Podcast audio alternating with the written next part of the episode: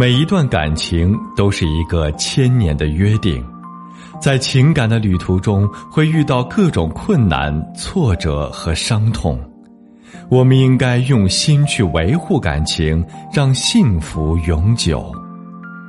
我是苏博，本内容由维情集团整理，与您分享。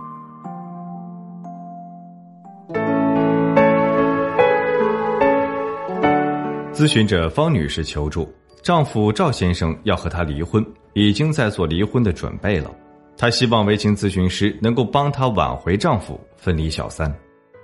在接受委托之前，维情专家团队首先对方女士的婚姻状况进行了全面细致的了解。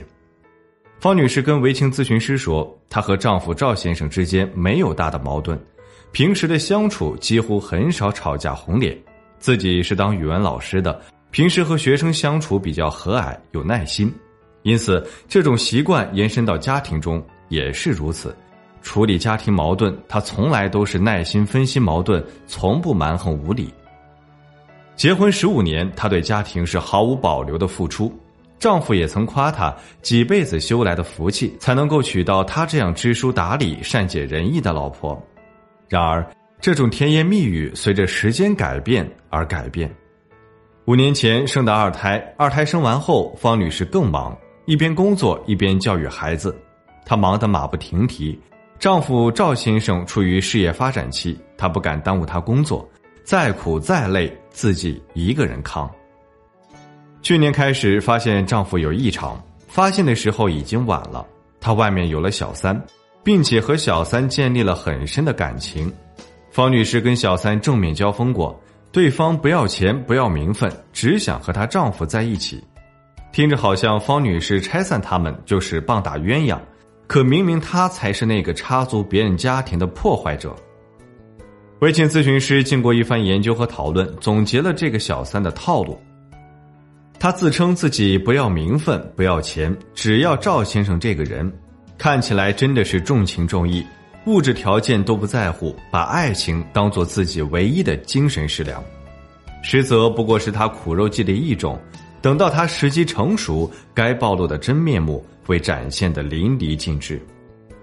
根据方女士讲述中，她的丈夫年薪不低，即便是净身出户，按照这个薪资待遇，也能够过得挺不错。想到这里，方女士就焦躁的不行，绝对不能让他们在一起。到时候再生个孩子，她肯定会更伤心。拯救婚姻计划刻不容缓，微情专家交代方女士，无论用什么方法，务必把丈夫请出来，当面聊一聊，看看他内心到底是怎么想的，才好做下一步的计划。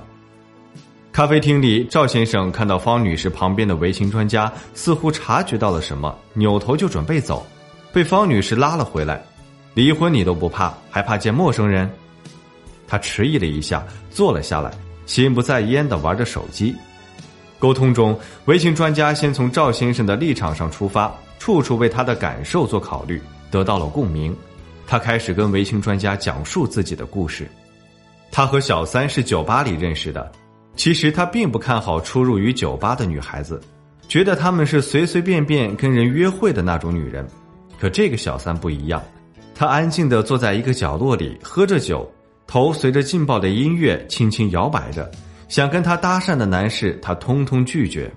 他不由自主的过去想跟他聊会儿天，没想到他没有拒绝自己，而是很健谈的那种。两个人就互留了微信，每天都会在微信上互相讲心事，而这些情绪变化，妻子一点也没察觉到。妻子在家除了忙家务就是忙孩子，完全不会顾及到他的情绪变化。看到他不开心，只会问一句“怎么了”，还没等他说原因，那边孩子就会喊着叫妈妈。他受够了这种焦虑的生活，只有跟小三在一起，他才有一种重新复活的感觉。所以，他要给对方一个名分，不能让对方跟着自己受委屈。